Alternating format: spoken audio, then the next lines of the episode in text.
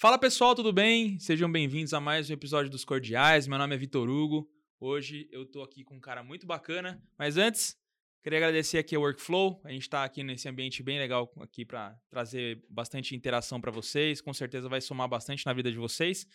E tem mais algum anúncio para falar? Acho que não, né? Acho que é só isso. O Nerezão sempre me tá aqui, me, me cobrindo aqui. Cara, eu tô aqui com o Pedro Costa. Tamo junto. Prazerzaço estar aqui. O Pedrão, a gente já se conhece há um tempo. O Pedro é, é até difícil de, de, de dizer. O cara corre de, de corrida, faz corrida de carro, tá no automobilismo, tem loja nessa. nessa né, tem empresa né, na, na nessa área. Borracharia. borracharia. eu, eu que queria ter uma borracharia dessa. E também, pô, voa de helicóptero, a gente vai passar, vai fazer um panorama geral, vai passar aqui. Eu quero que você conte um pouco da sua história aí, como você foi parar nisso. E, pô, obrigado por você estar aqui. Obrigado você, cara. Falei para você, eu te sigo desde quando que você abriu o canal? Ah, acho que desde 2016, mais ou menos. Cara, 2016 eu via. Era 66 ou 44? eu voava 66 já. Eu comecei a voar 66 em 2011, é, 2012. Eu, eu vi, era um, perdi um vídeo lá do, dos 66. legal, Mas legal. bacana, cara. Vamos. O papo é bom. É. Gasolina. É, é gasolina, exatamente. Bom, é, primeiramente, novamente, né, agradecer teu, teu tempo aí para você conversar com a gente aqui. A galera com certeza vai gostar bastante. A gente costuma dizer que, assim, tem muita gente que as pessoas querem ouvir, mas essas pessoas estão meio escassas. É o seu caso. A galera te segue lá. A gente tá até tava conversando aqui no em off aqui sobre a questão do que você tinha um engaja, tem um engajamento muito grande na página, né, na Estradalha. As pessoas é, veem muito que o que não é comum, né? A gente, a gente até pessoas profissionais que trabalham na área é, reportam isso. Começou muito orgânico, começou, putz, eu pegava o celular, nunca fui de falar, meu Instagram pessoal é fechado, e ia lá falando o que estava acontecendo no dia a dia, e meu o negócio foi aumentando, foi aumentando, de um jeito que aí eu falei, nossa, preciso profissionalizar o negócio, não dá para eu sair falando qualquer besteira, porque Sim. tem muita gente me vendo, me ouvindo, né? Então, eu, às vezes eu me surpreendo. Estou em algum restaurante, pô, você falou de tal carro, que legal, como é que é? Eu falo, meu, como é que esse cara tá ouvindo, sabe? Virou um negócio meio estranho. É, é doido, é, é doido. uma vitrine muito louca essa, esse meio digital.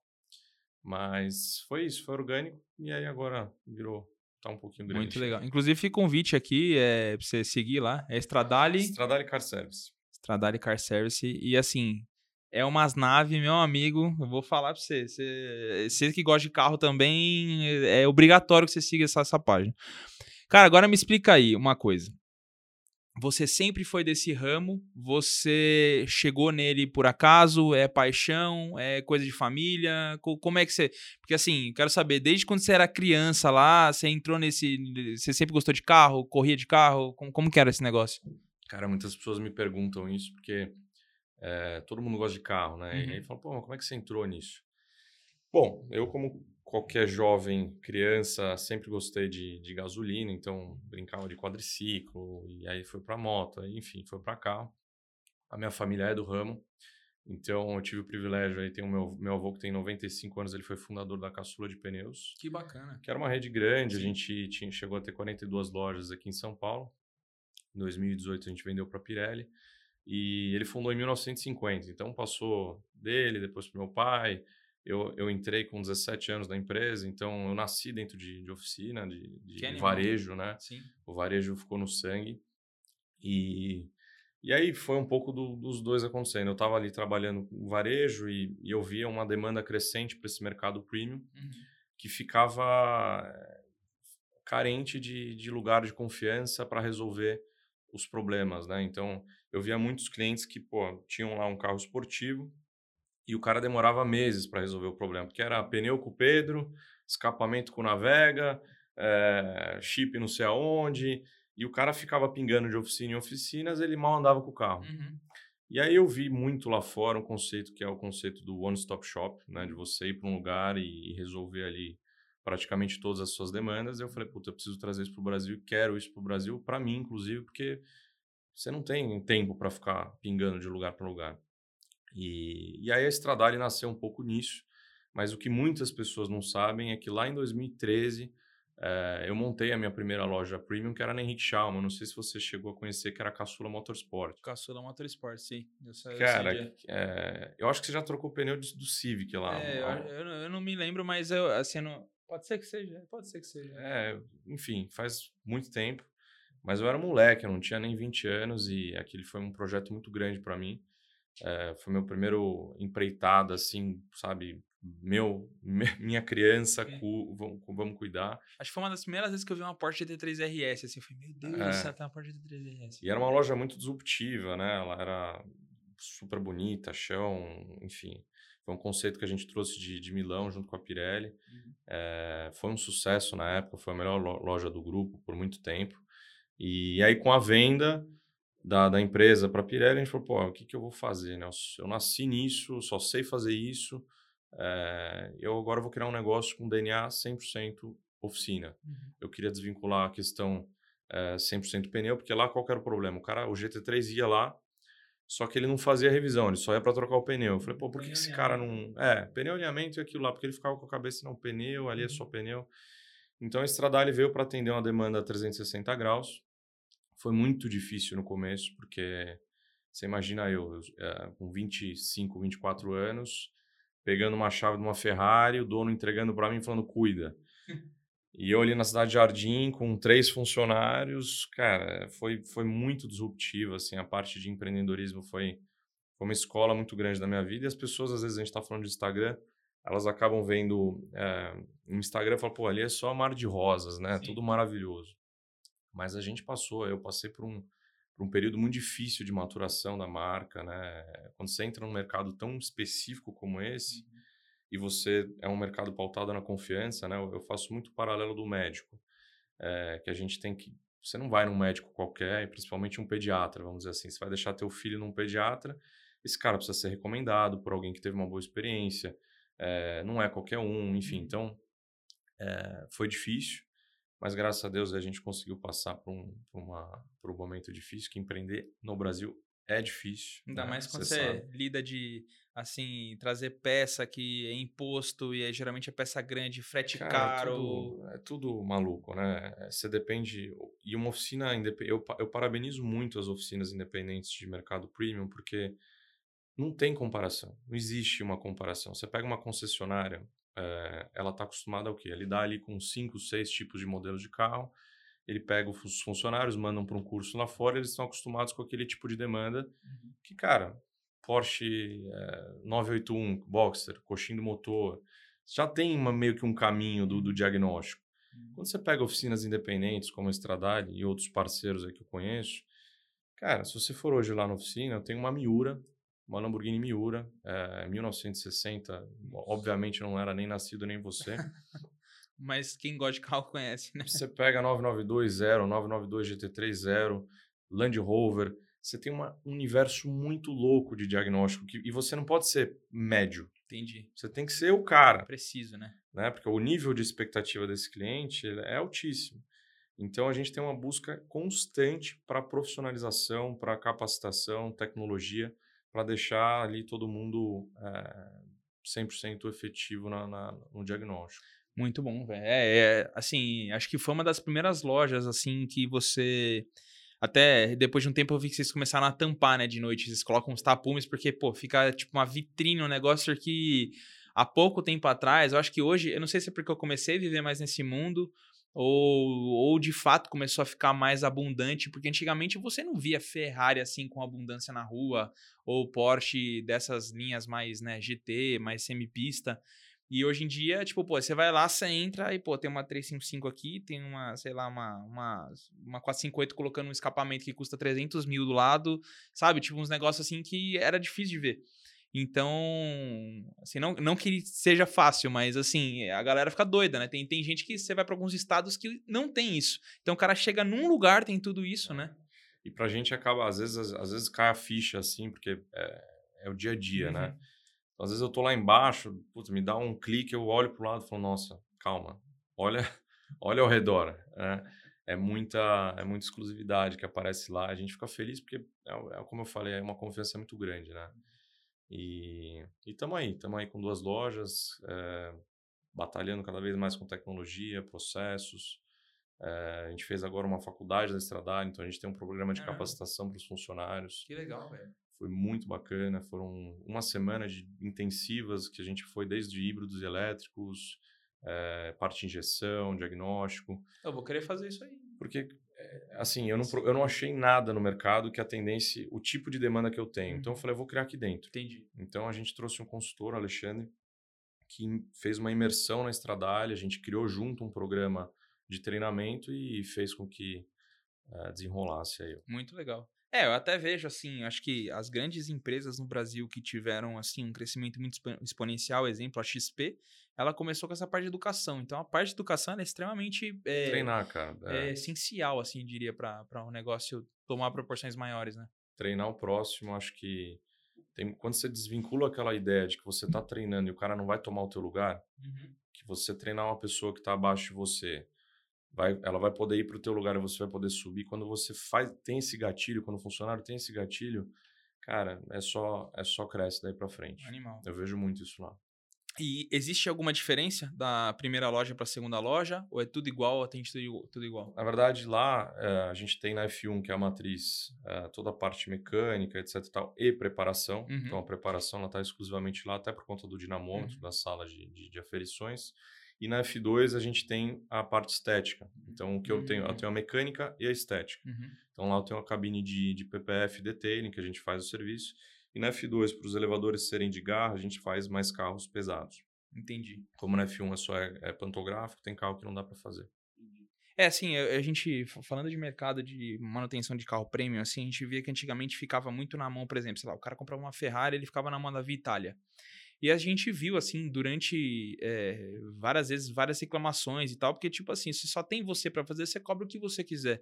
E aí, quando você já tá com o cara, às vezes, com o carro premium na mão, o cara fala, meu, ou ele faz isso, ele, sei lá, ele vai mandar o carro pra Itália pra fazer? Não vai. E aí era um negócio meio abusivo, né? É, hoje você acha que, obviamente, tem você, deve ter outras pessoas também, você acha que isso resolveu? Cara, é muito louco isso, essa tua, essa tua constatação, porque você pega os carros valorizando aí dois dígitos por semestre, um negócio absurdo, tudo que vocês viram aí na pandemia, e você vai cobrar um alinhamento 450 reais, eh, o pessoal não paga. É mesmo. É, assim, né? Eu tô, Sim, tô sim, te sim. dando um overview, porque a mão de obra qualificada hoje no Brasil ela ainda, ainda é muito mal, é difícil de você conseguir qualificar e precificar a tua mão de obra Uhum. Porque tem muito concorrente, Uhum. né? Aí o cara não entende que o alinhamento do outro cara não é o teu com a Hunter, o equipamento, etc. Então é, é, é muito difícil essa questão da precificação. Uhum. E também se você precificar muito alto, você não, ninguém, ninguém te vai na tua loja. Faz então, sentido. é, precificação no mercado premium, nesse mercado que é muito carente, que é muito. Você tem um cara que é específico numa coisa, tem um cara que tem a fila de espera de sei lá quantos meses para atender. É difícil de, de balizar. Eu, eu sofro um pouco com isso. É, a gente estava comentando aqui, é, um pouco antes que a gente estava batendo papo, né, sobre esse mercado premium, o quanto ele é louco, né? Por exemplo, hoje você tem algumas Porsches que você fica numa lista de espera de dois anos, né? E aí acontece que nem acontecia com os helicópteros antigamente. Por exemplo, uma Porsche demorar dois anos, pô, é um carro, já é um tempo demais. Mas, por exemplo, pro, pro mercado de, de aeronaves e tal, era normal você ficar, às vezes, um ano e meio, dois, esperando uma aeronave Até zero. porque não muda muito de modelo. aeronave. Exatamente. E aí acontecia muito das pessoas venderem as posições, né? Então o cara entra nessa fila aqui, talvez ele nem tenha interesse de comprar a máquina, ele fica lá um ano, um ano e meio, chega alguém e fala, pô, eu quero pagar 150 mil dólares no seu passe, né? Dependendo do valor da aeronave e tudo. E isso acontecia muito. E isso tá acontecendo agora com os carros também. É, E assim, cara, é, por um lado eu fico feliz porque o mercado de carros exóticos, vai, vamos dizer assim, no Brasil tá crescendo cada vez mais, principalmente tratando de Porsche, mas também entra muito aventureiro, né? Entra o cara que nem quer o carro, É o chamado flipador. flipador, exatamente. Eu, eu fiquei sabendo até que a Porsche meio que andou dando umas picotadas, né? É, tem uma blacklist, né? Assim, o, o intuito da concessionária é vender o carro e dar uma experiência boa para quem está comprando. Uhum. Quem está comprando é usar o carro, não é ganhar dinheiro em cima do carro. Então, eu entendo que teve situações, eh, como eu te falei do, do próprio Aston Martin, que me vieram com uma proposta. Eu falei, puta, chega uma hora que não tem o que você fazer. Mas não era o intuito. Sim. né? Então, eu acho que tem uma relação de conflito, porque você vê carros com ágio de 500 mil, 600 mil, tipo, o mercado fica louco, você não sabe quanto que é o preço de um carro hoje em dia. Você É. tem que olhar, não, mas esse cara é flipador, ele está colocando um ágio, eh, quanto é que custa um zero, fica, enfim, mas a- o que eu acho agora é que isso tende a, a dar uma, Vou voltar pra trás. é, o que eu tenho falado é que o mercado seguradora, tal, que analisa muito FIP, mercado, é para baixar um pouco. É, porque o que eu vi é que, como esse movimento que aconteceu de escassez de produto não foi só no Brasil, foi também lá fora, a gente viu que os preços subiram lá fora também. E a gente tem essa vertente da questão da moeda, tipo, ah, pô, o dólar, o dólar valorizou muito em cima do real durante um bom tempo. Agora tá nessa daí de vai volta, vai volta. Então a gente saiu lá de 3,80 tanto, 4 pau para, sei lá, 5,50 agora. Então você vê às vezes o mesmo carro em outro lugar, por incrível que pareça, por mais a gente ter subido esses valores meio colossais assim, ainda tá mais barato que lá fora. E aí, cara, fica um negócio porque assim, você fala, pô, o mercado brasileiro vai pagar? Ah, não sei. Mas ao mesmo tempo também lá fora, tipo, sabe, fica aquela coisa meio. Não, eu, eu, na pandemia eu preparei cinco carros que foram para fora. É mesmo? Cinco carros. É porque lá eles não têm as burocracias que a gente tem aqui, né? De... É, cinco carros que o pessoal falou: ó, faz revisão, vou vender, não dá para ter erro, revisamos tudo, mandamos para fora. Mas você pode falar os modelos ou não? Não. Não, é. É, não sei, assim, por exemplo, a gente já viu Pagani vindo e voltando. É, pra mim eu falaria, mas o cara pediu. Ah, sim, sim. É, não, mas é. Assim. É que, é, é, por um lado é uma pena porque a gente perde alguns exemplares, umas coisas assim, por exemplo. Esse, lembra aquele Bugatti Veyron branco que veio? Não, SLS. SLS eu acho que foram mais de cinco, se eu não me engano. Ah, é porque a SLS lá fora tá valendo ouro, né? É, é. é. SLS foram algumas. SLS eu sei porque realmente tá valendo ouro. E assim, é engraçado, né? Porque é um carro que há pouco tempo atrás não valia nada, né? Chegou para mim uma por 380 mil reais. Mas, enfim. E você não quis? é, você falou, meu, na época não tinha como prever um negócio O amigo desse, nosso, né? o Damiati, o Damiati é. teve uma. Tava comigo ontem. Tava, é, então. Ah. E aí ele, ele até falou, ele falou, cara, se eu soubesse, eu tinha ficado com esse carro, porque a gente andava na Faria Lima com as portas abertas, porque nada de gaivota, né? É a cara dele. Era muito bom. E aí, é, cara, é uns negócios que não dá para acreditar que vai acontecer, né? A aviação também, a né? Aviação, aviação também. Você vê cada coisa hoje Quaquazinho, 44. Nossa. Putz. Custava um milhão de reais até dois anos atrás, agora custa três e meio, quatro. Um milhão de euros. Eu vi uma por um milhão de dólares, mais ou menos, 900 e poucos. Uma zero. É isso aí. Era, era, era helicóptero de 980 pau. E é que agora, é que agora é, entrando nessa esfera um pouco de aviação, mas pelo que eu entendi, a Robinson ela atualizou todo o sistema de aviônico dele. Então tá, tá, tá. melhor e tá mais caro. Então, por exemplo, o, 40, o 66, que antes você tinha opção de comprar, ah, vou comprar com piloto automático ou sem piloto. Agora não tem mais opção. Ah, é, é Glass Cockpit Legal. e já vem com piloto automático. Eu acho bacana porque você traz uma, uma segurança a mais, você traz um helicóptero mais completo. E. É que lá fora, se eu não me engano, você consegue voar na FAA com.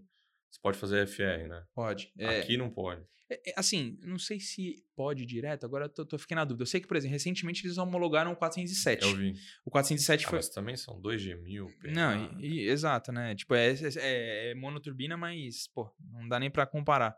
E a gente sabe, né? A gente conhece vários aqui que, que fazem é, esse tipo de voo com, com frequência e não, nunca deu nada. Até dá, mas enfim. É, mas assim, é realmente é, é, um negócio de louco assim, o que, o que, o que esses preços, o que a, o, as coisas subiram.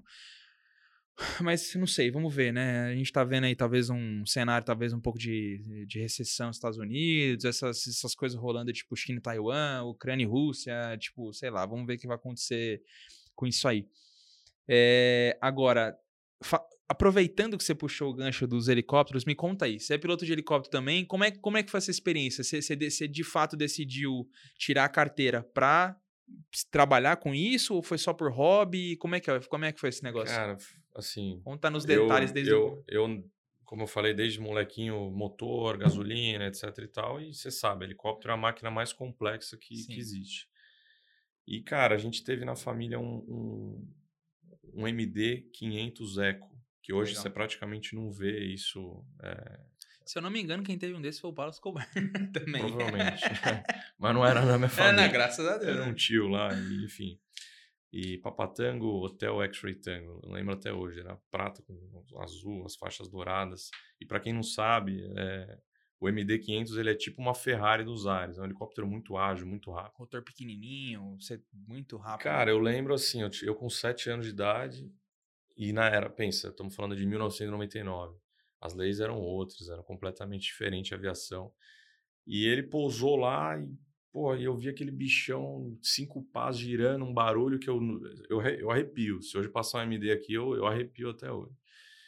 E, cara, se não bastasse, ele pô, me pegou, me pegou assim, colocou no P2. É, meu pai era ele, meu pai e o, e o MD ele tem um lugar no meio, né? Uhum. E ele me colocou ali no meio e tal. Eu com sete anos, pequeno pra caramba. E a gente foi voar, ele deixou eu pegar no cíclico. E colocou ali no, no colo dele, ó, brinca aí, putz, eu, eu ia brincar, aí, aqui- aí ferrou. Aí ferrou. É de e- fato colocar doce na mão de criança. Cara, era uma situação que, pô, como eu te falei, não tinha. A gente chegou a voar pra praia e pousava. Ah, um restaurante legal, pousava na praia ali. e Tchau, que ANAC, que prefixo, não, não, não tinha isso. E aquilo me, me encantou, assim. Eu falei, cara, é isso aqui. Eu desenhava helicóptero o dia inteiro, ficava desenhando helicóptero o dia inteiro. E aí, com 11 anos, meu pai me deu um, um voo de instrução pela primeira vez. Foi lá na Unifly, se eu não me engano, em Arujá. Unifly. Comandante Dantas. Olha que loucura, meu primeiro voo foi lá também. Comandante Dantas. Comandante Dantas. Foi ele, não foi? Não foi, eu não fui com o Dantas, mas meu primeiro voo na vida foi em Arujá, no Unifly. Eu nunca esqueço. Eu cheguei lá, minha, eu tenho foto até hoje, um 22, eu cabeludinho, gordinho, 11 anos de idade, pô, fiz o voo, aí ferrou. Aí o Flight Simulator, etc e tal. E aí pula pra 2000 e alguma coisa, eu tinha 17 anos, 18 anos na época. Falei, cara, preciso fazer um intercâmbio, preciso aprender inglês, sabe, falar, enfim. E minha- minhas irmãs já tinham feito, falei, puta, preciso ir para esse lado.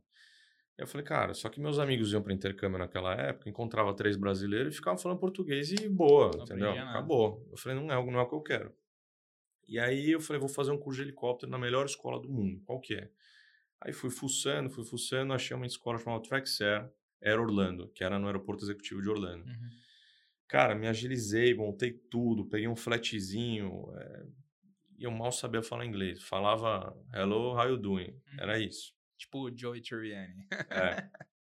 E aí, pô, fui pra lá e, cara, assim, foi a experiência mais marcante da minha vida até hoje. É mesmo? Que mais marcante. Porque qual que é o conceito da FAI do- dos Estados Unidos? Eles vão te testar, eles vão ver se você é um terrorista ou se não é um terrorista. Esse é o passo número um. Sim. Provado que você não é um terrorista, que você é apto a voar, cara, eles entregam o helicóptero na tua mão. Assim, Vai eu, lá. eu, com 19 horas de voo, eles me assinaram voo solo. É mesmo? Cara, 19 horas de voo, para quem tá ouvindo e não conhece, é que nem você pegar o carro com 18 anos, tirar uma cara, dar um rolezinho no quarteirão e falar, É. vai ali para Araraquara de carro. Foi tipo isso. E, cara, eu no meio, era janeiro, assim, tinha as tempestades de Orlando, né? E, eu, eu tinha 30 dias para fazer. Então, eu comprei minha, minha passagem dia 29 de dezembro e eu tinha até final de janeiro para fazer o curso. Então, eu voava em, em- assim, dia. todo dia. E aí eu fui pegando uma confiança com, com os donos da escola, que eles me davam a chave do hangar, eu ia lá de domingo, tirava helicóptero, sabe? Criou uma de- independência muito bacana.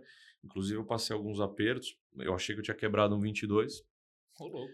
porque eu pousei num desengrasei, esqueci de desengrasar, não estava olhando. o- Ah, o- o checklist. E eu logo em seguida tinha outro voo. Quando eu fui voar de novo, o helicóptero não dava partida. Ah, tá. tá. Óbvio, Sim. estava engrasado. Ele nem, nem libera o procedimento de de partida. segurança. E eu entrei numa noia que eu falei, quebrei esse helicóptero, ferrou, meu, meu pai vai me matar, não sei o que, mamãe. Eu tinha um mecânico ali do lado, mexendo num Jet Ranger. Falei, meu, o que tá acontecendo? Aí o cara olhou, olhou lá o- as correias, ele falou, meu, Destravou a chave meteu o master, desligou, desengrasou, fez o bzzz, vai lá, tenta agora. Eu, brum, eu falei, putz, engraçado. Não quebrei Isso nada. e outras coisas, né? E... Ah, tudo bem que com, com 19 horas, tudo bem acontecer isso, É, né? Só um, Mas assim, um foi, foi, foi muito bacana, porque era uma relação de muita independência lá e eu era muito novo. E eu tinha que, pô, você imagina em janeiro, eh, véspera de, de, de férias, eu coordenando com o aeroporto internacional de, de Orlando, chegando Boeing. É que lá é outro negócio, né, cara? Assim, só, só- é, eu vou até fazer um parênteses aqui, só pra galera entender, que talvez seja, seja interessante. O MD-500, ele foi feito, é, basicamente foi o seguinte, quando começou a Guerra do Vietnã, a, a, o, a- o Army lá, né, os, os, os- o exército dos Estados Unidos precisava de um helicóptero de combate é, pequeno, que é lightweight lá, né, e aí entrou na concorrência alguns deles, e aí no final das contas ficou a Bell e ficou a AMD. A Bell fez o, o, o Jet Ranger, né? O, É do, projeto. o 206, exatamente. Fez o Jet Ranger e a AMD fez o 500. E aí, no fim das contas, a- quem ganhou a licitação a princípio foi a AMD. E aí, pô, por isso que você vê um monte de AMD pintado de, com aquele esqueminha. E quando você vê os, filme, os filmes na, na, na pegada da história ali, tipo, do Vietnã, esse é o helicóptero característico ali, né? E aí depois. Ele é até arredondado para se cair e rolar, não é? Exatamente. Ele Tem ele tem algumas particularidades, né? Ele tem um rotor bem pequeno, por isso que ele tem mais paz. É um rotor leve, muito ágil, uma, acho que foi até esses atributos, inclusive, que fizeram ele ganhar concorrência do Jet Ranger, porque não o Jet tem Ranger... hidráulico, né? É, não tem hidráulico justamente porque o rotor é tão pequeno e tão, tipo, por mais que, é, tipo, não chega a ficar pesado, entendeu? E o Jet Ranger, por ser bipá e tal, é um pouco mais lento, tem um, né, não é tão ágil quanto o outro, enfim.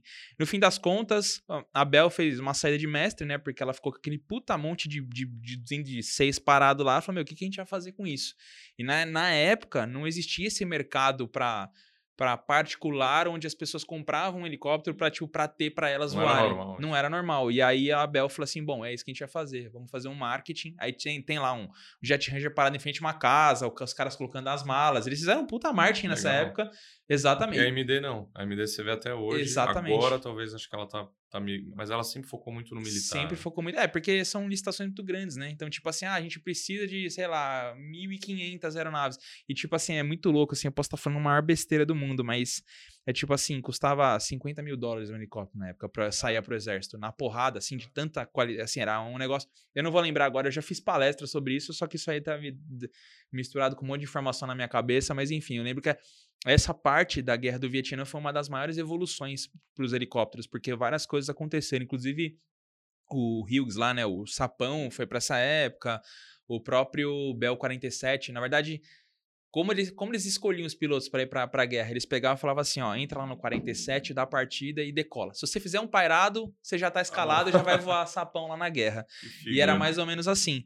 E aí, tipo, tanto que o Cobra, que é o helicóptero de ataque que veio antes do Apache, ele é basicamente. A gente tava lá na Expo em 2019, e aí eu conversando com um veterano de guerra. Aí eu falei assim, pô, e esse. Como, pô, por que que tem essa concepção? Ele é fininho. Ele falou, vem cá. Aí ele me colocou de frente pra um, pra um sapão, assim. Ele falou assim: tá vendo essa máquina aqui? Eu falei, ali, é exatamente igual aquela. Eu falei assim, como assim? Ele falou, pega uma serra e passa aqui, pega uma serra e passa aqui. Foi isso que eles Demais, fizeram. demais. E tipo, ele falou: a transmissão é a mesma, a turbina é a mesma, não sei o quê, só que precisava ser narrow, né? Precisava ser bem em formato de flecha para os caras é, eles serem difíceis de, difícil de acertar. Enfim, e aí o MD500 virou o que é por conta da Mas, guerra cara, do você Vietnã. imagina, ó, esse é um recado pra MD. Você imagina MD faz um, um helicóptero, um MD 530 lá, que é o mais forte, pra VIP. Nossa, Com bagageiro, Sim. com hidráulico, ar-condicionado. Ar-condicionado já tem. Cara, É, seria tipo um 66 mais ligeirinho, é, né? pô, ia pegar, uma, ia pegar o cara que gosta de voar, tipo a gente, imagina? Sim. Bom. Animal, animal. Essa é, é, é um dos helicópteros que eu acho muito legal. Eu não tive a oportunidade de voar MD-500. Eu voei uma vez de, de saco, né? Que a gente fala. Voo de saco, só pra explicar. É o voo que você vai ali passeando atrás. Você não vai tocando aeronave nem nada. E eu fiz um voo de MD-600 e uma vez eu fiz o de- do 900, o MDX lá. Cara, esse helicóptero é fantástico, é. Que é o que tem o sistema notar, né? O sistema notar é aquele que não tem o rotor de cauda Eu, atrás. voei, eu cheguei a voar num, num 520N. 15 que é notar também. Sim. Impressionei muito com a força e também é muito, era muito esforço. Eu não sei se aquele helicóptero em si tava, mas era muito esforço no ciclo. E pedalando, batente toda hora. É mesmo. É. Não sei se por causa do notar, qualquer. Não, provavelmente. Obviamente não vai ser tão eficiente quanto é um, um rotor de cauda normal, mas é, todo mundo, a principal reclamação era essa. Quando eu voei no 600, o cara falou, ah, é queixo duro, tal, porque nessa época eu tinha os 44, que a gente chama de queixo duro quando não é hidráulico, né? Quando não tem o sistema hidráulico de, de, de comando. Queixo duro, gostei. Queixo duro. Exatamente, queixo duro. E aí ele falou, pô, esse aqui é bem pior e tal. Aí ele falou, ele até queria me deixar voar, mas o cara até falou, pô, o menino tem poucas horas, tá, não sei o quê. Pô, por um- um lado foi até bom, mas falou que era pesado. É que, pô, eu depois eu, eu peguei esse mesmo 44, que foi o primeiro 44 que eu voei, que era o queixo duro, que tinha o, o chapeuzinho chinês lá Astro. com, isso, o astro com o, putz, esqueci o nome do, do trinzinho elétrico lá, aquela porcaria. Chapéu chinês. Exatamente. Cara, eu rodei o Brasil com esse helicóptero. Velho. Eu fui pra Bahia, fui pra Minas, fui pra um monte de lugar. E aí os caras ficavam assim: não, não solta o queixo duro, não, que é perigoso. Aí eu O lá. braço, o braço direito desse Ah. tamanho, o braço esquerdo. Ah, e aí, não, solta lá o moleque. Agora seguraram o helicóptero um monte pra não voar do nada. Ah, vai pra Bahia. É. Tipo, não adiantou nada. Demais. Mas, pô, é. Realmente, a MD500 é uma máquina que, que poderia, sim, pod- poderia sim ter uma. Eu procurei lá, enquanto tava voando, tirando o brevê, eu tentei achar alguns, mas não tinha tudo muito é, militar, etc e tal. E o bacana lá de fora é que, cara, os procedimentos de emergência são de emergência. Uhum. Full down, assim, não tem. Não tem esse meia, né? Não ah, tem não sei. nenhum escrúpulo, assim. Corta mistura. No meu cheque cortou mistura. Eu fiz um. Eu fiz louco. um. Eu fiz um. Meu cheque foi com o comandante James, sei lá das quantas, que era um cara veterano. Esses caras de 30 mil horas. E o cara ele faz pra saber se você. Então, num paradão ali, ele, pumba, fecha a mistura. É maluco, assim, maluco. Nossa, velho. Ele sabe o que tá fazendo. Sim, mas. Mas é muito fora do comum. E, e- e no mesmo tempo, tinha um amigo meu tirando no Brasil. E eu trocava muita informação com ele e tal. Eu, meu, como é que você tá fazendo a autotação? Não, aqui o pessoal baixa o coletivo, é, não fecha a manete. Eu falei, como assim não fecha a manete, cara? É, é a simulação da simulação da. Eu, eu falava isso na época que eu era instrutor. É. E, e, cara, demais. Foi uma experiência incrível. E, e, assim, é, um, um outro ponto que eu ia comentar também quando você falou, cara, os Estados Unidos é tipo assim, cara, ó, tá aqui, tá aqui só. Faz o que você quiser. Mas se você fizer merda, a gente vai processar, vai arrancar tudo de você, vai ferrar com a sua vida. Mas lá eles dão muito essa liberdade e eu percebi isso.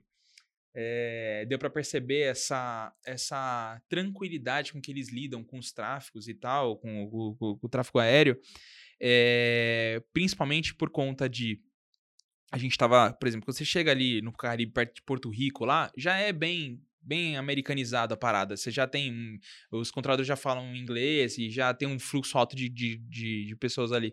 E a gente tava cruzando Porto Rico assim, cara, aí passou um Boeing em cima da gente. Aí esse cara foi até lá embaixo, fez um 180 e tava voltando para pouso numa pista aqui. E, cara, eu nunca fiquei tão perto de um Boeing daquele jeito. E você vê aquela porcaria fazendo curva e voltando a 900 km por hora em cima de você, você fala, meu, será que esse cara tá me vendo? É louco. Aí a gente chamou uma vez, né? Aí falou, olha, eh, a gente estão tão vendo e tal. Aí ele falou, não, fica tranquilo, segue a pro aí e tal. A gente, beleza. A gente viu ele fazendo 180 e vindo na nossa direção. Aí a gente falou, ô Torre, só pra ter certeza, Tá você ciente, tá né? ciente aí e tal? Ele falou assim, sim. É- Aí já foi mais curto e grosso. Sim, prossiga o voo. Tipo assim, não tem nada de errado. Normal. Se fosse aqui no Brasil, ia estar acendendo luz É, no um painel. da Fábio no teu lado. Exato. eh, Globo fazendo entrevista quando pousar. Então eu percebo que lá eles são muito mais tolerantes. É isso aí. Tipo, eles têm uma, um- uma tolerância muito maior para as Sim. coisas que é absurdo, assim. Chega até um, o nível do escrúpulo mesmo de falar, meu, é perigoso isso. Ah, eu, eu não lembro hoje as leis, como é que são, como é que estão, mas eu lembro que na época você, tem, um- você pode, podia pousar onde você quisesse. É. O terreno era, se tivesse autorização do dono do terreno, você podia estar do lado de, sendo uma zona não restrita, Uhum. etc e tal, você pousava onde você queria e tchau. Só se desse merda aí você. É. Enfim, foi uma experiência demais.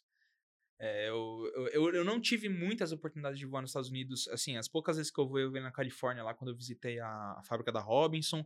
Mas dava pra perceber isso aí mesmo, que era tudo muito tranquilo, assim. E aí, realmente, aí eu tive essas experiências de cortar a mistura, de desligar, de chegar com o helicóptero. Meu, eu fiz uma que até hoje, assim, bugou minha cabeça na época, assim. Na Robinson. Na, eh, na verdade, esse foi com um cara que é instrutor da Robinson, que é o Simon, que ele tem uma escola do lado que chama. Putz, como que é o nome da, da escola dele? Advanced Flight. E aí. Aí beleza, né? Aí eu falei pra ele, falei, pô, Simon, os caras estão falando que dá pra fazer a autorotação do pairado sem velocidade, é verdade? Ele falou assim, deixa pro final da aula. Aí eu não entendi por quê. Aí no final ele me explicou, ele falou, cara, vamos, vamos fazer aquela lá que você pediu, é que eu tenho que esperar é, o tanque tá bem vazio, porque você fazer com o tanque um pouco mais cheio fica um pouco mais complicado e isso aqui só dá pra fazer de 44. Assim, se você tiver numa situação real, tipo, se Vai. quebrar o helicóptero, você- o importante é sair andando, mas é pra gente preservar aqui. Aí ele fez uma, velho, que foi um negócio louco, porque a gente sempre pensa que autorrotação tem que ter velocidade. Ele, Ele pegou e, para, tipo, ele parou, é. apoiou, ap- é, apoiou com, com o vento e desceu, desceu, tipo uma pane de baixa gigante. Aí chegou aqui embaixo e, brrr, e, e tocou com a maior suavidade do mundo. Aí nessa hora minha cabeça, É, eu falei, É louco, meu né? Deus, o que, que ele fez? é louco. Aí ele falou, será que eu consigo fazer igual? Aí ele falou, ah, não, vai, vamos fazer de novo, mas eu vou com você aqui, sabe? Aí, tipo, eu, eu quis, eu tive a tendência de vir gastando um pouco de inércia um pouco antes do que deveria. Ele falou, não, não, deixa mais embaixo, deixa mais embaixo. Eu falei, mano, vai arrebentar no chão, de nada, brrr, aí para. E é muito louco, né? Porque essa questão de autorotação, quando você entra em emergência, a primeira coisa que você faz é velocidade. Velocidade, né? E- Assim, Só que às vezes, cara, e até, pô, fiz, com, fiz minha validação como comandante em Maragoni. Maragoni. Eu vou lá, inclusive, na Bravo, né? É. Eu vou fazer lá também. E, e ele falou, e pô, eu tava, sei lá, cinco anos sem fazer uma autorotação, né? E mesma coisa, baixou, cadê onde é que vai? Vai, velocidade, pro. Ele falou, cara, calma, baixou, escolhe. E aí é isso, é muito da questão da Gasta um pouquinho e depois ganha de É, novo. Aí você mergulha e vai. Então é, é muito louco. Outra coisa que me surpreendeu lá também, que você tá falando, que são coisas disruptivas, né? Eu tava fazendo a, a, no 66 a minha, minha validação. E, cara, para quem voa Robson, tá lá, low G prohibited. Uhum. Tipo, não faça low G que sua cauda vai voar, você vai morrer. E, e o, É cara fez, o- né? o, cara fez um low G, ele vê, ele vê, óbvio que ele não, não tocou pra frente, mas ele, ele quis mostrar o limite da máquina, né? É tu quanto aceitava, né? E, cara, é muito bom você ter isso, porque às vezes você, fica, você cria alguns parâmetros na tua cabeça que. é, às vezes você vai precisar fazer aquilo, você tá. Pô, Te gera uns bloqueios, visual, é. E é muito bom isso, você tá estudando cada vez mais. Né? É, na verdade, esse do Low G, é, tipo, os caras até uma vez, eu quando tava na Robinson também, eu fiz uma, uma pergunta em relação à questão do Low G, e aí o cara me falou, falou, cara, não é que não pode Low G. O Low G até 70 nós é tranquilo. O problema é acima disso. Ele falou, o que a gente estudou é que a gente começou a ver que muitos pilotos geralmente, o padrão era, geralmente pilotos de avião tinham acidente com low G. O que acontecia? Os caras estavam lá em velocidade de cruzeiro 90, 100 nós, cento e poucos nós, e aí os caras ficam com prancheta, não vou, pá, não sei o quê, aí tipo, tá cabrando, aí tipo, ah, nossa, tá perdendo velocidade. Aí o cara dá aquela picada de uma vez. Aí nisso você pode cortar a cauda ou cortar o mastro, mas é um, é um, é um movimento agressivo, não? Porque no avião, no avião aceita, né? O avião aceita você fazer isso, no helicóptero não aceita. Mas eu sei também porque, ah, normal, né? Você vai lá, dá os caras, ah, eu te mostrar um Hammerhead aqui. Você fala, mano, isso tá muito negativo. Mas, Tá muito negativo. é isso. mas aí ele falou, ele falou assim, vou te contar um segredo, até 70, não devia estar te falando isso, mas até 70 nós não tem problema. E o- ele falou, o, você pode fazer o load desde que o rotor esteja acompanhando a célula. Tá. Então, tipo assim, você não É pode devagar, dar isso, você é, não ele pode foi dar um, bem, Comigo ele foi bem devagar, Isso. foi, mas deu aquela sensação do Exato. uva. Ele falou, desde que, desde que o rotor esteja sempre alinhado, você até pode ter essa, essa diminuição de carga, quase zero, até negativo, mas tem- sempre tem que estar alinhado com, com o rotor. É, é- é doido, assim, aqui. É, é aquela coisa, você provavelmente tem essa mesma coisa. Eu, eu fico fascinado com a parada de, da. Assim, da conexão que o homem gera com a máquina e você consegue ali nos miudinhos, tipo, sabe, cada frequencinha a mais, cada sensação que É você muito sente, tipo. Pedal, no pouso. Tudo, é tudo. Não, e assim, eu tô falando de helicóptero, carro, qualquer coisa assim que você tenha essa interação do homem com a máquina, que você consegue fazer aquela integração de, tipo, É quase que fazer uma parte de uma É. coisa só, que é o famoso vestir a máquina, né? Que o pessoal fala, né? É isso em corrida também, é, putz, é, é a mesma coisa. É a mesma isso coisa. É a mesma cachaça. É, é que assim, eu percebo que são a única, ao meu ver, são duas, é, são dois tipos de pilotagem diferentes. Então, por exemplo, no helicóptero, que nem, né, era foi até um preconceito que eu tinha, porque, por exemplo, eu sempre gostei muito de carro, eu sempre gostei desses eventos e tal, por muito, muito, muitas, muito, muito tempo da minha vida eu não tive acesso a esse tipo de coisa. E aí, tipo, pô, os caras falam, pô, cara molecão, vai pra track day com carro, vou largar uma máquina de 2, 3, 5 milhões de reais na mão dele. Mas assim, ao meu ver e da forma com que eu atuo, são dois tipos de pilotagem diferentes. Aqui é uma pilotagem, cara. no- Padrão. é, no- sabe? É tipo assim, de. Nos detalhes, é na pontinha do dedo. É tipo assim, é, é uma criança recém-nascida. É É tudo. o envelope, é o by the book. Exatamente. E aqui é buscar limite, tipo, frear no último segundo que É. dá, no Deus me livre, sabe? Provavelmente você vai rodar, você vai bater. Exato, aí você tem que achar aquele ponto ideal ali. Ó, agora, aproveitando que a gente tá falando disso, me conta aí.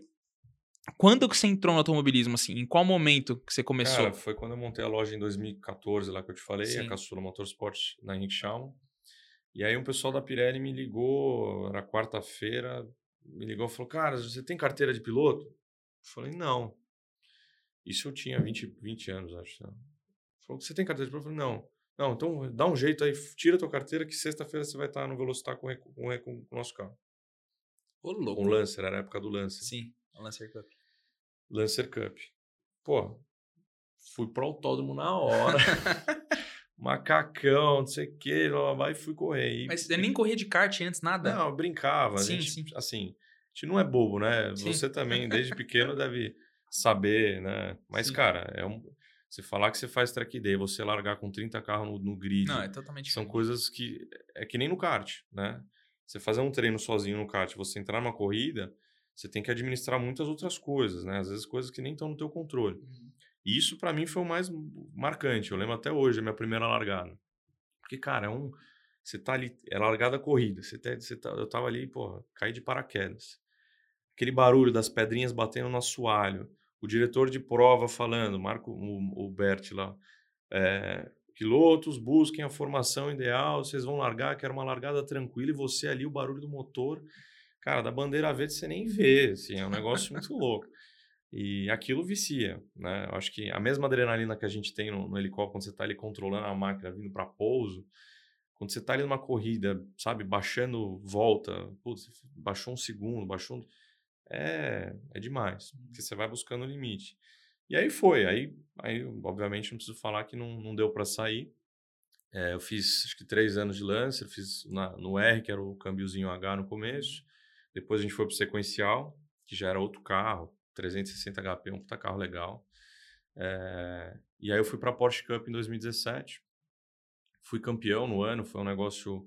Eu fui para fazer uma corrida em Curitiba e, e cara, Curitiba é um autódromo que infelizmente não existe mais. Eu uhum. gostava muito, mas é um autódromo difícil, né? Porque tem o S, o Szão de alta, tem muro, a reta inteira do teu lado.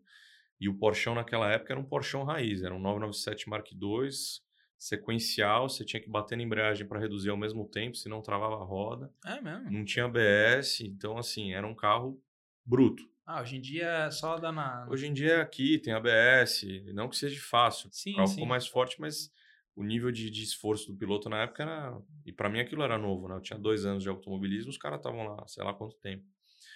E eu fui para fazer uma corrida e, cara, deu bom, ganhei. Challenge Sport. E, e aí eu falei, ah, vou fazer mais uma. Aí fiz mais uma, fiquei em segundo. E eu líder do campeonato. Aí eu falei, ah, meu, quer saber? Vai. Foi tudo. E aí foi aí que eu, eu virei embaixador da Libras. Ah, pô, bacana. Aí, intermédio do Pedrão, é, a gente trouxe um, um projeto ali para a Libras, o, o Aires na época trabalhava lá, com um grande amigo. E aí eu virei embaixador da Libras, fui para Labasse, foi muito bacana, conheci de perto os projetos da marca. E aí fomos, campe fomos campeões esse ano, né, nesse ano na Argentina. Aí levantei a bandeira lá na Argentina, puta, outro grande feito que assim eu lembro é, emociona até, porque foi muito, muito bacana. Você chegou a correr até em Portugal também, né? Chegou com Estoril. Aí foi no outro ano, fui para o Estoril, já era o 991, já era o carro, é, o pedal shift. É, outro carro, outra outra tocada, mas também uma experiência, você correr no autódromo lá da corre Fórmula 1, Louco, né? visual absurdo, assim, foi muito legal. É, eu tenho a impressão de que principalmente na Europa, assim, é, eles, eles respiram muito mais isso, né? Muito. É tem muito... uma porrada de categoria, tem categoria de tudo quanto é coisa. Mesmo mesmo as Porsche tem, tem algumas categorias, né? Tem a Super Cup, né? Que é, a, é a lá de fora. É, que, meu, é, você vai, tipo, Spa-Francorchamps, depois você vai para é um, o, o histórico ali é demais, assim. Sim. E, e aí foi, agora eu tô na Sprint Ace. Uhum. Comecei faz três anos. Tive, fui vice-campeão no ano passado, ano retrasado. É, esse ano estamos na briga, eu tô em terceiro. Eles me escalaram para Pro, Tiagão. Sacanagem. Eles me escalaram para Pro. Quem? Lá são três categorias. Isso. É a amadora, né? É a amador, aí você tem a Pro M e você tem a Pro. Só Ah, que entendi. lá, cara, qual que é o esquema? Lá, assim, você corre com Casa Grande, Thiago Camilo, é, Júlio Campos, é, puta, Uns caras encardidos. é, os caras bem encardidos, né? Você tem lá o Esperafico, é uma turma muito forte, uma turma que tem automobilismo pô, de segunda a segunda. E, e para mim me fez, foi muito bom, porque essa evolução que eu tive nesses três anos, eu acho que eu não tive ao longo da- de toda a minha carreira, porque você- a tua referência muda, né? Se você tem uma referência aqui embaixo, você tá ali, tá próximo. Quando a tua referência vai lá para cima, você tem que fazer uma volta parecida com a do Thiago, com a do, do César Ramos também correu, um grande amigo. Cara, você tem que dar o teu melhor ali e se vira. E foi dando o meu melhor que eu dei um PT ali em Curitiba que Foi quando quebrou a suspensão ou não? foi. Cara, na real foi o seguinte, eu tava numa volta maravilhosa. E acho que todo piloto que bate fala isso. Eu realmente tava numa volta maravilhosa e o S de alta sempre foi um grande, para quem não sabe, é, um- é uma curva ali no, no autódromo de Curitiba que você en- entra praticamente pé embaixo e tem gente que faz pé embaixo, né? E o Thiago fazia na época, o Dal, um amigo meu, fazia também. E a gente não acredita, porque é uma curva muito maluca que você fala, ninguém faz de pé embaixo isso. Sempre tem um louco, né? Ninguém, não, não faz assim, não tem como. E a gente ia pro muro para ouvir o giro do motor para ouvir se, meu, esse cara tá mentindo, ele tira o pé. E era todo mundo, é, hum, é. E aí tinha alguns caras que eram, é. Eu falei, pô, os caras fazem pé embaixo, não é possível. Vou fazer pé embaixo. E aí eu tava nessa volta, meu, maravilhosa. Sabe? Você acerta um, acerta dois, acerta três, aí vem o S. Eu falei, o S eu não vou tirar o pé. e não tirei o pé. E, e, e deu para fazer. Eu fiz o S. No vídeo, tem um vídeo no meu Instagram que mostra, eu fiz um, um, um da batida em específico. Só que quando eu saio da zebra, tava tendo truck junto. E tinha chovido um dia antes. E o caminhão pesa, sei lá quantas toneladas, fez uma, uma, uma, uma depressão depois da zebra, e eu não tirei o pé. Então eu fui com o pé embaixo, com toda a pressão do carro. E quando ele pegou um pouquinho esse buraco, a suspensão de trás quebrou, o carro levantou, eu perdi, eu perdi Nossa. a frente. Uhum. E a próxima curva de Curitiba é para a direita. E aí foi tipo Ayrton Senna style, assim. Reto. Nossa, é mesmo? Foi. foi. Machucou, não? Zero. Zero? Só que o que aconteceu? Você vê o vídeo, tem um onboard aqui. Cara, eu, vou, eu tento virar até o limite, o carro a 181 por hora. Tento virar, o carro vai pra brita. Quando eu tô, eu juro pra você, eu acho que é um metro, um metro e meio, e eu te falo, não fui Pedro, não sei lá, acho que é extinto. Eu tiro a mão e, e tiro o pé. Logo quando eu tiro, bate a direção, gira em menos de um segundo umas três, quatro vezes, com toda a força do carro. Então provavelmente eu ia quebrar a mão. E, Sim, punho talvez, E um dedo com certeza. Mas aí saí tranquilo. No dia seguinte ainda consertaram o carro. Deu, deu para consertar? Deu P3, assim, foi foi, um, foi, foi, foi incrível. Foi um final de semana de altos e baixos. Mas esse é o legal da corrida, assim, você tem que a corrida, o paralelo da, da corrida que para mim hoje é muito bom, comparado um pouco com a vida do empresário. Você sabe, cara, a gente é altos e baixos, é montanha russa e o Instagram não diz a realidade de novo. E você tem que ser resiliente. Você tem que lidar com um produto que não chega, você tem que lidar com o fornecedor, você tem que lidar com o cliente é, que não atrasa, não enfim, entende o processo. Que não entende, você tem que lidar com um monte de coisas. E eu acho que um, um poder que você tem com o automobilismo, ele te cria resiliência. Porque não tem um final de semana, você pode correr na Fórmula 1, não tem um final de semana que você vai entrar no carro e vai estar tudo perfeito. Teve um final de semana que eu entrei no carro que eu falei, tá estranho. Tá bom demais para ser verdade. Quando eu saio para classificação, sai um besouro do meu, atrás de mim aqui. Fecharam a porta com um besouro dentro, obviamente. Não... Puta. E, cara, como é que você se concentra a 200 por hora com um besouro passando na tua frente? Tipo, sabe essas coisas? E, Nossa, cara, véio, é automobilismo é isso. Você tem que ser, você tem que ser resiliente. E, e lá me, me, me, eu aprendi muito a, a ser essa pessoa, de você estar tá ali lidando com as situações e muita calma. Isso é uma coisa que eu tenho evoluído muito ao longo da minha, da, das minhas corridas. Às vezes eu pego para ver batimento.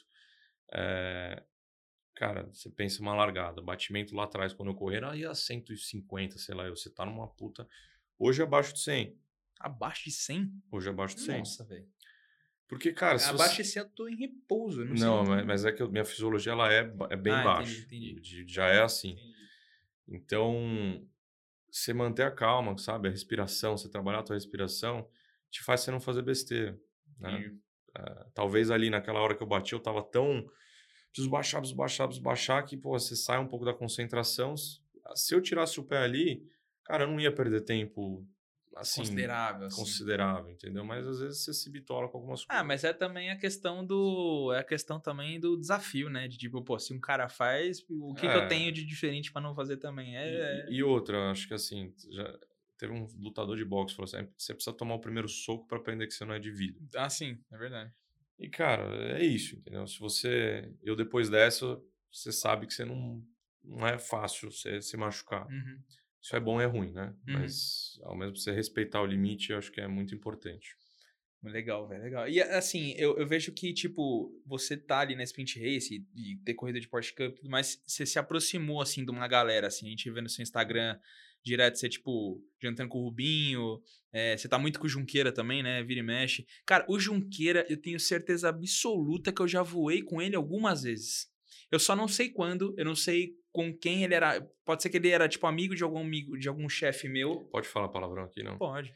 Eu acho que não, porque ele é o cara mais cagão Será, pra, pra voar. Eu conheci o ele de primo dele, lugar. o primo dele, deve- eu já sei de onde você conhece, o Hugo, que é primo dele, que é gente boa pra caramba, é piloto. Uhum. Voa um B3 Eco.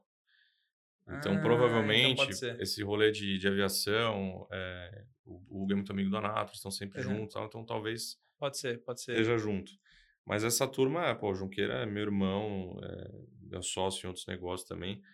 E o Rubinho, cara, é, eu conheço o Rubinho há, puta, há uns 11 anos, mais ou menos. E embora a diferença de idade, a gente sempre trocou, sabe, muita ideia. Uhum. eh, Ele sempre me ajudou, eu, de certa forma, sempre passei um- algumas coisas para ele. E essa troca sempre foi muito positiva. Uhum. A gente começou lá atrás, a gente marcava os almoços japonês e saque, ele gosta de saque, morou no Japão.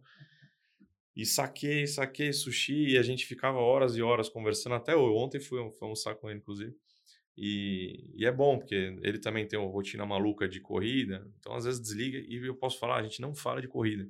Fala de qualquer outra Fala coisa. de corrida, cara, é incrível. A gente vira e mexe, assim, eu conto para ele, pergunto, peço algumas di- uma- umas dicas. Falo, meu, o que eu faço aqui, tal, tal. Você imagina a bagagem do cara, né? somente. Então, mas o papo é 90% vida, ele é um cara muito espiritualizado, então ele sempre me ajudou muito a, a- a lidar com, com essas situações, de, sabe, ter calma, de respirar. E ele é um cara muito resiliente. E, e aí virou um irmão, meu padrinho de casamento, enfim. Nota um milhão.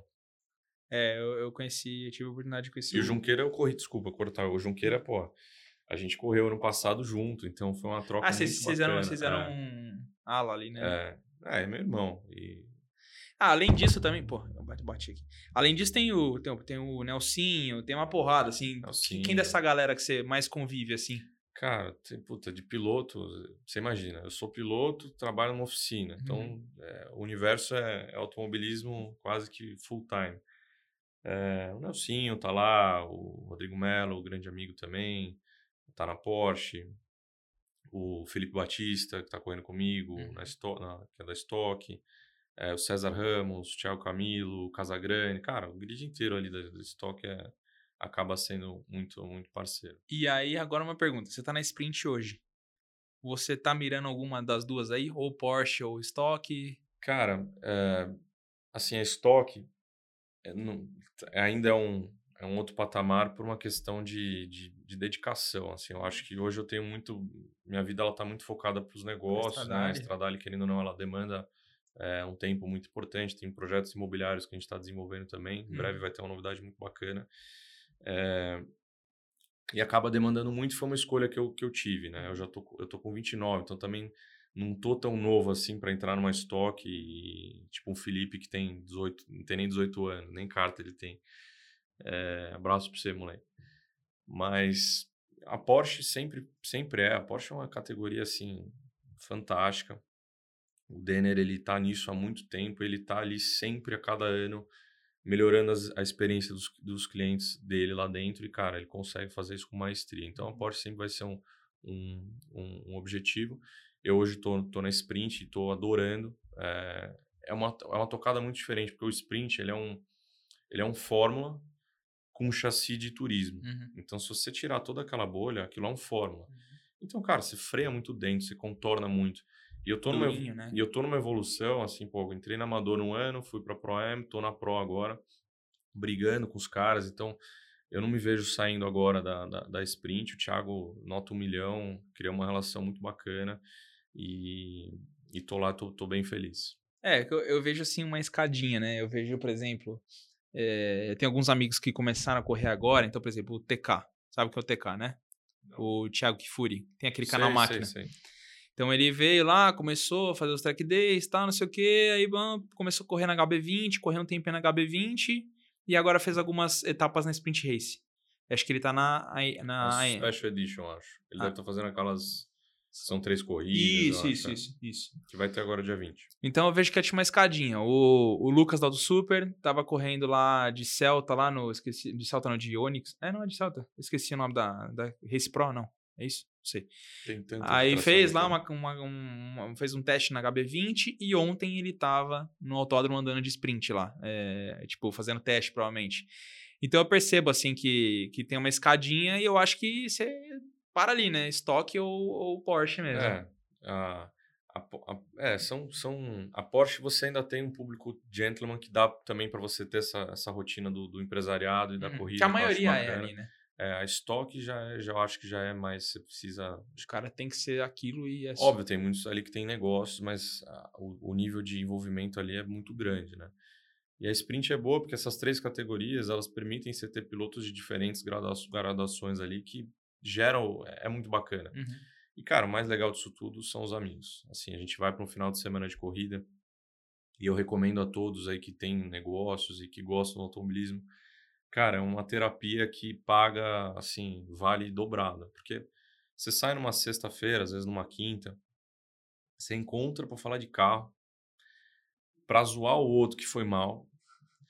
Pô, tomar uma cervejinha no bar é a melhor coisa que existe, assim. Você vai e, e eu tive a oportunidade também de conhecer o Brasil com isso, porque vários autódromos que Santa Cruz do Sul, Tarumã, é, Cascavel, assim, são, são lugares que você vai conhecer, você passa um final de semana ali, você entende como é que é a cultura local, é muito bacana. Legal.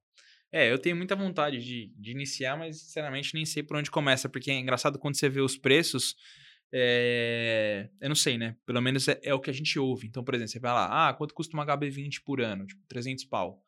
Aí, tipo, ah, quanto custa uma Sprint? Ah, meio milhão, 600 pau. Ah, quanto custa uma Porsche Cup? Um milhão. Ah, quanto custa uma Stock? Ah, um milhão e pouquinho. Então, tipo assim, você pensa, pô, pra quem corre de HB20, pro cara correr de Sprint, tudo bem, são 200 mil a mais por ano, mas é, o cara, dobrando. Tipo, é, tipo assim, sabe? Tipo, dá. Se o cara já conseguiu... Depende do teu, do, assim, do que você quer. Cara, a HB20 é legal pra caramba. Eu tive a oportunidade de fazer uma corrida e depende muito do quanto que você quer dispor para esse hobby. Uhum. A verdade é essa, uhum. né? É, e patrocínio hoje em dia está cada vez mais escasso. Você não vê assim mais antigamente que as empresas arriscavam um cheque de um milhão, ó, tó, vai correr. Por quê? Você convencer uma empresa que vai fazer um cheque de um milhão para você correr é, e que aquele adesivo vai reverter 5 milhões vai, de mídia para aquela empresa, é muito difícil hoje em é, dia. É muito difícil. Hoje em dia a empresa pega 100 mil reais, ou seja, 10% daquele cheque de um milhão, põe em mídia digital, põe num canal como esse que pô, bomba uhum. e atinge o público dele, atinge o que ele quer. Então, a questão da tecnologia dificultou um pouco, porque antes você imagina, Banco Nacional, Ayrton Senna. Cara, aquilo era o, era o melhor lugar que ele poderia estar. Sim no, com a melhor pessoa para ele engajar e deve ter feito muito resultado em cima Sim. daquela imagem. Até hoje, a galera nem existe mais Banco Nacional, a gente usa os bonés. Né, Exato. Então, olha o recall de marca que isso tem. É, mas hoje é muito difícil, assim. Hoje, você pegar uma empresa, até a minha empresa, é, para mim patrocinar, eu fico pensando, pô, será que vale a pena? Uhum. Porque você vai botar num, num, canal, vai fazer um evento, etc. Tal, você vai chegar no teu consumidor. Uhum. É, faz sentido. É, hoje, hoje ficou um pouco mais difícil. A gente teria que ter, sei lá, algumas leis de incentivo melhores, né? Tipo, sei lá, de ao esporte mesmo, porque a gente tem uma porrada de esporte, mas esse é um esporte muito caro, né? Se você muito. for ver em relação aos outros, é um esporte muito caro. Você pega, tipo, um moleque que joga futebol tal, não que não seja um esporte caro, porque gira muito dinheiro, ou até quando o cara tá lá em cima, tipo, pô, você pega um expoente, tipo um Neymar e tal, gira muito dinheiro. Mas esse começo pra, é, é bem mais começo, barato, né? O começo é difícil porque eu acho que a gente precisa do governo ali para fomentar um pouco esse automobilismo júnior, né, do kart, do, do kartismo, né, do, do menino que está lá querendo ser piloto, querendo crescer e ter programas de incentivo para a Europa, como tinha antigamente. Uhum. É, que diferente daqui, Europa, você vê a Europa. A Europa você tem um potencial. Por que, que as pessoas vão para a Europa para correr? Porque lá o universo de marcas e, e, e olheiros que estão lá olhando são. Todo mundo grana lá, né? Então, é, eu acho que tem que, ser, tem que fazer um trabalho de base, mas mesmo assim é, é caro. É que eu acho que hoje, para quem não quer gastar 500 mil, 600 mil no ano, você tem, pô, a track day, você tem algumas, algumas experiências que te trazem muito muito próximo disso. Né? É, você, você fez alguns Stradales Experience que era de, de track day, né? Não, todos são. Hoje a gente está na 14 edição. 14? É, que, cara, eu vejo muito isso nesse tipo de evento. O cliente leva lá seu carro, e tem uma experiência que, pô, pra gente, que você tá no autódromo também desde moleque. Pra gente é normal sentar no autódromo, você ouvir o barulho do carro acelerando, você vê gasolina, óleo. Aquilo lá pra gente é um pouco normal, aquela adrenalina, né? Uhum. Acaba ficando normal. Mas quando você pega um cara que tá sete dias por semana num, num escritório na Faria Lima, resolvendo problema, que usa o carro para ir para casa dele, voltar, ou de vez em quando para comprar pão na, na, na, no final de semana, pegar o carro dele, entrar no autódromo, que corre Fórmula 1, como Sim. Interlagos, ou que corre uma Stock Car, como Velocitar, naquela paisagem incrível, aquilo lá marca de um jeito que, pô, o cara. Às vezes, eu, às vezes eu olho gente no Stradale Experience, eu tô lá andando, que eu fico numa correria louca, o cara me para, olha no meu olho e fala, cara, obrigado. Eu falo, por quê? Não sei. Não, obrigado por isso, porque, cara, isso aqui é, é vida, meu, o ambiente, a música.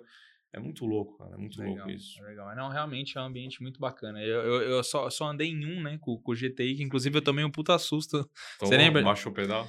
Não, cara, foi um negócio muito estranho. Eu tava todas as voltas eu chegava no final da reta e tipo, você sempre tenta dar um golinho mais para frente, né?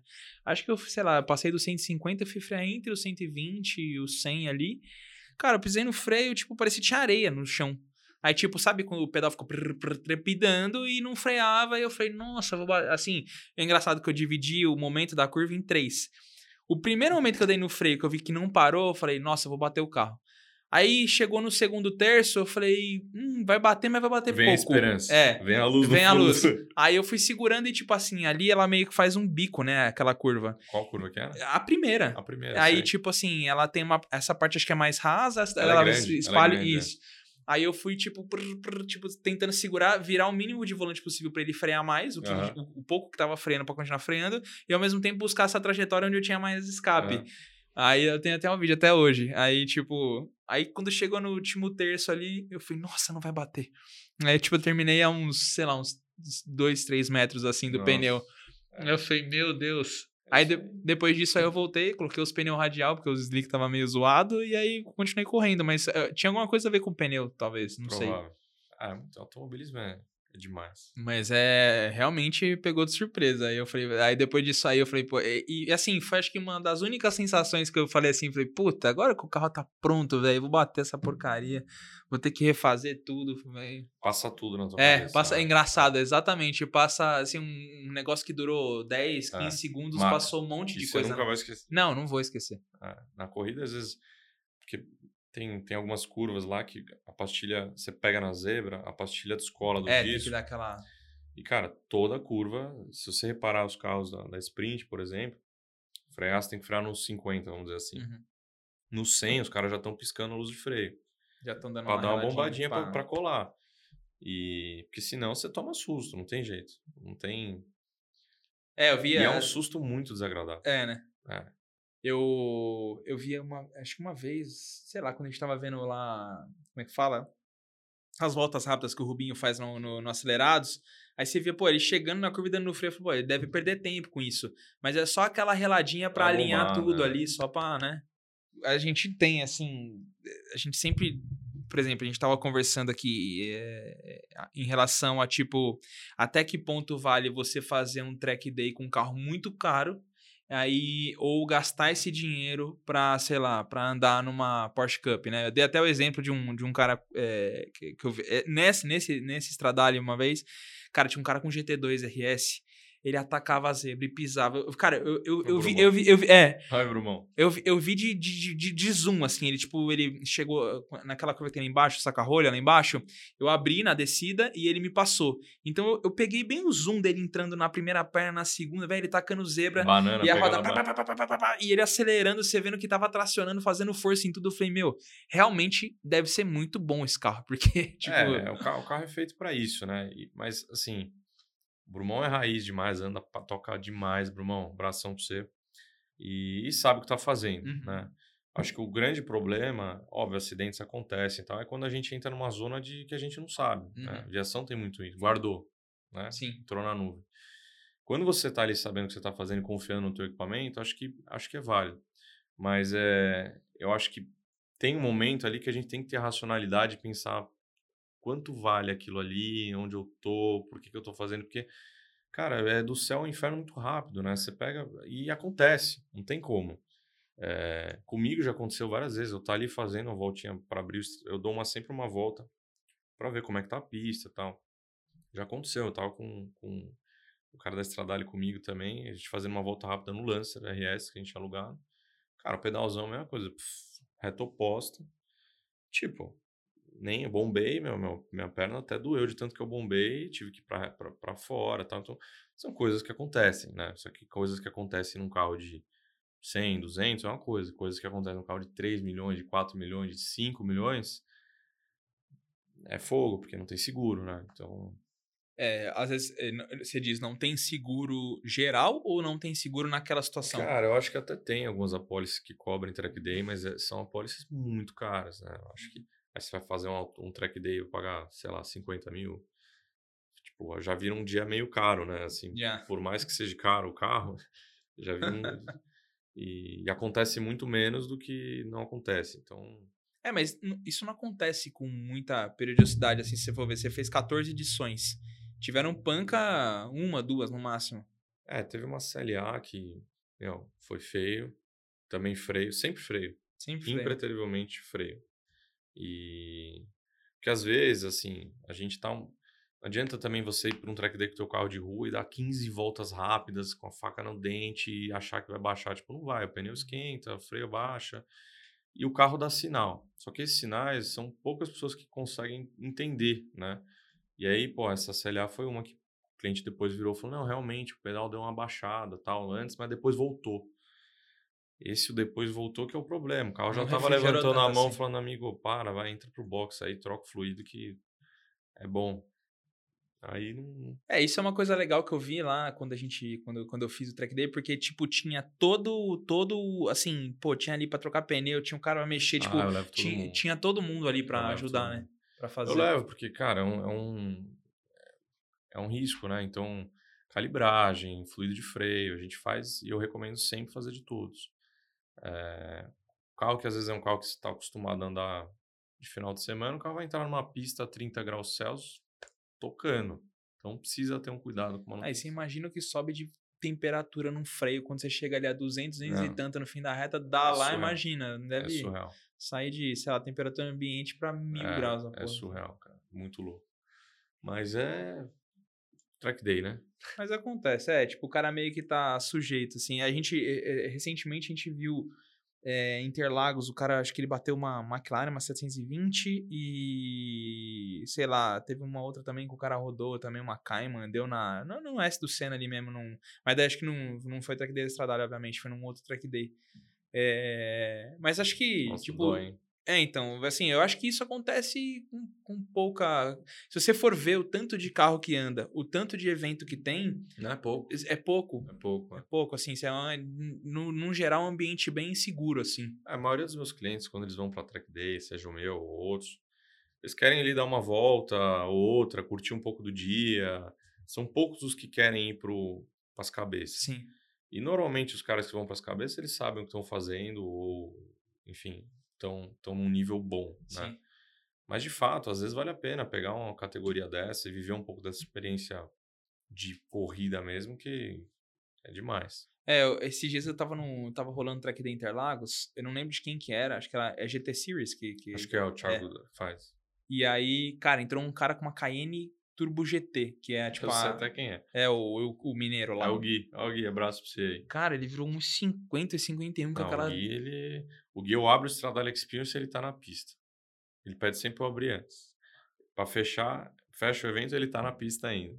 Esse gosta e manja muito. É, ele, ele levou demais. a Cayenne, andou com uma M3. De cara, daí você fala, nossa, velho, como é que um negócio desse tamanho virou uns 50 Interlagos? Não, louco. Cara, uns 50 Interlagos. Pra um estoque vira um 30 e. 30 e pouco. Um 30 e pouco. Tipo, você pensar, tipo, porra, é um carro de corrida, tudo ah. fe... V8, blá, blá, blá, pra colocar um carro, tipo, de rua.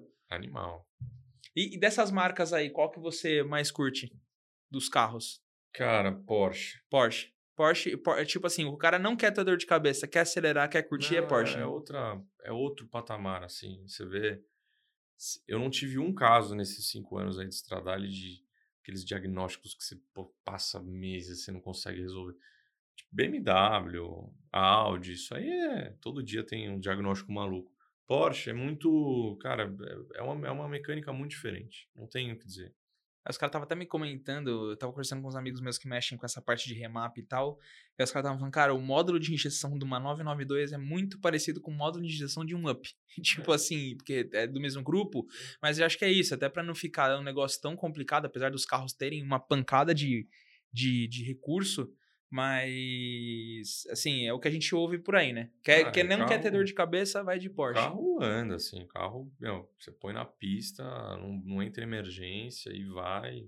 É, isso é isso é diferente. Agora eu vou te fazer uma pergunta aqui pra gente já para o encerramento aqui. É... Se você pudesse escolher um carro hoje, esquece valor, e se você pudesse escolher um helicóptero hoje, e, e um avião também, me fala os três, o que, que você iria? Cara, você falou num carro que eu gosto muito, que é a Cayenne Coupé Turbo S. Eu peguei uma Turbo S, uma Cayenne Turbo S Coupé. É um carro versátil, alto, ao mesmo tempo que você quiser acelerar, é um, é um canhão.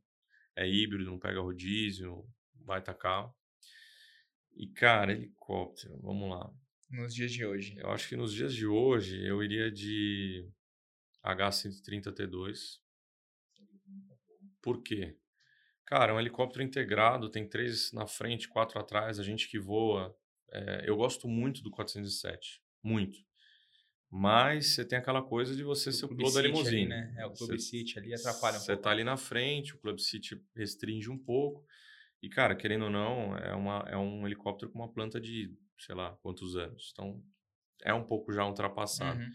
O T2, cara, você tem aquele T2 Aston Martin. Pra, pra ir no T2 Aston Martin, Sim. Eu acho que seria o, o creme de la creme. E avião, cara, ah, um, G, um G, né? Gzinho. G500 resolve a, a vida. Garagem até- dos sonhos. é, e garagem dos você, sonhos. Tô, eu quero saber agora. qual- É, então. Ó, eu também quero saber de vocês aí. es- Escreve aí. Talvez se você não souber de avião, não tem problema. Coloca aí o que você. Cara, ó, vou falar. Peraí, peraí, avião, avião, eu tenho um avião que eu, que eu acho muito louco, que, que, que também estaria na, na lista, que é o Icon, O Icon. Icon 5. Ah, tá. sei. Cara, o Icon 5 é um anfíbio que é tipo um jet ski animal. Ele é o concorrente do Petrel, né? É, mas Só que assim, é- é- Faraway, Ele leva quantas pessoas? duas. Duas, né? Então um Icon, um Icon seria a É. casa de, de praia ali. É, é, o gostoso do avião anfíbio é essa diversi essa, essa pluralidade, assim, que você fala, ah, eu quero pousar na, na, na pista, na- eu- a gente já É teve a oportunidade de voar, de voar, tipo, pousar na represa, cara, é muito legal. É animal. É É, muito legal. um lifestyle muito louco. Você sair com É, pro avião. é só uma pena que só tem dois lugares. É. Se eu fosse um avião um pouquinho maior. É que, que os caras, tá, o Fernando lá, meu amigo do Aero, ele vira e mexe, tipo, chama dois, três amigos de Petrel, ah, vamos pra Paraty, vamos pra Paraty. Ah, é é muito louco, né? Pousa numa. Almoça ali, animal. Não, e o bom é que isso aí é ridículo de barato de manter, né? É, É. tipo, hoje em dia, tipo, já foi, por exemplo, o Petrel já foi um avião que chegou a custar, tipo, 200 mil reais. Tipo, É, hoje sabe? Tá ah, cara, hoje, hoje um usado você vai pagar uns 450, 500 pau. Talvez até um pouco mais. Mas assim, você pensar, pô, 200 mil hoje é um carro zero ok, não é nada assim, É sabe? Compass. É, é um Compass, exatamente. É, um Compass, É, no, usado, se for o completão É. lá, é 240, 250 pau. Mas enfim. Eu, cara, bom, vamos lá. Carro. eu- cara, eu sou apaixonado por R8. Tipo, esse R8 novo eu acho animal. Que legal. Tem até um menino no prédio lá que ele tem um R8 biturbo. Cara, é o som mais louco que tem. É Não, lindo o demais. barulho é inconfundível. É, é animal. Acho que eu teria um R8 biturbo. Assim, tô falando das coisas mais plausíveis, né? Tipo, pra mim, um dos carros mais lindos já fez ultimamente foi a, McLaren P1. Mas daí são poucas e tal, né? enfim.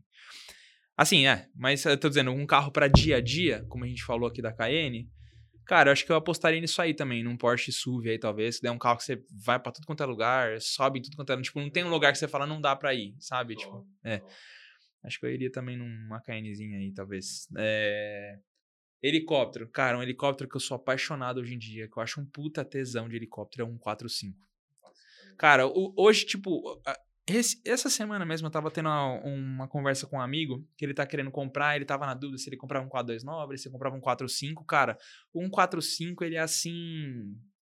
É, Acho que eles acertaram muito naquele Helionix, né? O painel lá, pô. O Helionix. Pousa, pousa sozinho, para um metro. É, que na verdade é o primeiro sistema de fato de navegação, piloto automático, tudo desenvolvido para helicóptero. Todos os outros eram uma adaptação, né? Sim. Então você tem piloto automático nos três eixos e tal. E, tipo assim, todos os aviônicos ali, animal, o espaço interno dele, você remove os bancos com maior facilidade. É. Tipo, ah, quero levar duas motos aqui dentro. Tá Levar um bom, você arranca os é. bancos. É, dá pra você, tipo, levar tudo. Muito espaço, vai com as pernas. E, e o legal é que tudo, mais, tudo bem que tem essa questão dos pilotos estarem um pouquinho mais isolados ali, mas a cabine é muito integrada. Você consegue Sim. conversar muito, leva peso pra caramba, decola mono. Tipo assim, é. Outro patamar. É outro patamar. Eu gosto muito do 145. E, cara, avião.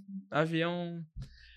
Você curte avião? Tem carteira? Cara, então, eu tô tirando agora. Vou Legal. comecei a estudar agora, vou fazer. Isso eu até tô soltando aqui em primeira mão pra vocês aqui, tá? Ó. Porque. Porque ainda tava em off, eu tava esperando. A gente tá conversando com algumas escolas e tal, mas eu vou tirar porque. Ah, eu sempre tive vontade de tirar o. É aquele negócio, sabe? Tem motor, sabe? Eu- Próximo eu- passo. Exato. Aí, tipo, um avião que eu acho um tesão é o Cirrus, Cirrus, esses RV-10 e tal, acho porque são aviões compactos, baratos de manter e tudo.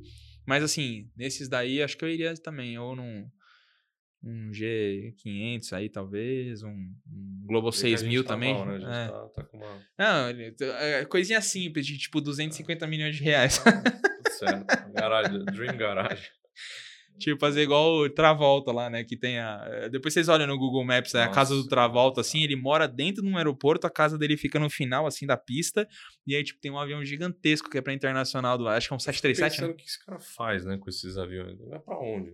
É, Ele tem, acho que ele tem uns dois ou três. Ele tem um Tem. pequenininho que ele usa regional, tem um. Acho que. Eu, eu se eu posso estar enganado aqui, se vocês souberem até, acho que é um 737. Acho. Acho, eu, acho é um que ele, eu acho que recentemente ele fez um upgrade. É, é. Ele comprou um, ele vendeu o antigo dele e comprou um, um novo. Então, tá em algum lugar aí. Olha só que coisa, né? E a, e a gente que tá, a gente que tá exagerando aqui, vendo? Não é outra volta, Um, né? um quaquazinho já tava Nossa demais, né? senhora, já tava indo pra tudo quanto é lugar. Pedrão, cara, é, como que as pessoas te acham aí nas redes sociais aí? Cara, Pedro, underline HF Costa. O perfil é fechado, mas normalmente eu aceito todo mundo lá. E Stradale Car Service, que é o Instagram da oficina, que lá é um conteúdo mais de carro. Então, para quem tá assistindo aí e gosta de carro, vai para lá que vocês vão se divertir. Vai lá, vai visitar, vai tomar um café, o café é bom também. Cafezinho bom, fresquinho. Leva seu aventador lá pra colocar escape no tech full. Cara, isso é uma coisa importante. A Stradale, só antes de fechar a Stradale, ela- o pessoal fala, não, não vou levar meu carro, porque lá é só isso. aquilo." Meu, não tem essa lá, assim, se você pegar nosso preço, hora homem, ele é super competitivo. Uhum. É, eu fico muito feliz de ver é, carros diversos lá dentro. Então não tem essa essa estigma de que é só o raio do raio do raio. Então, cara, ali é um lugar bom para você que tem um carro e, e gosta do teu carro para ter uma solução automotiva mecânica completa. Esse é o, é o lema. E viver a experiência também, porque tem a questão da experiência também. A experiência de estar ali, de, de ir, enfim, tudo isso aí. Cara, Tamo Muito junto. obrigado. Valeu, Valeu. demais aí pelo seu tempo. Agradeço demais. Espero que a galera tenha curtido também o bate-papo aí. Foi, foi, foi bem legal. É, é legal de saber um pouco dessas histórias e tal. E, tipo, a gente compartilha de várias paixões parecidas, né? Carro, helicóptero, tudo. Então, é bem bacana. Agradeço demais Boa. aí. Valeu, gente. Rapaziada, valeu. É, agradeço a audiência de todos vocês aqui se manteram com a gente. Deixa seus comentários aí, a gente tá sempre lendo aí, respondendo todo mundo. Deixa aí sempre, ah, quem, quem mais você quer que venha aqui, etc. A gente tem uma listinha aqui, vocês sabem, não é tão fácil assim de buscar, às vezes, a pessoa e fazer ela sentar aqui, por vários motivos, agenda, distância, tudo. Mas a gente sempre tenta correr atrás e resolver isso aí, beleza? Não esquece de deixar seu like também, compartilhar esse, esse, esse episódio com seu amigo e tamo junto. Valeu.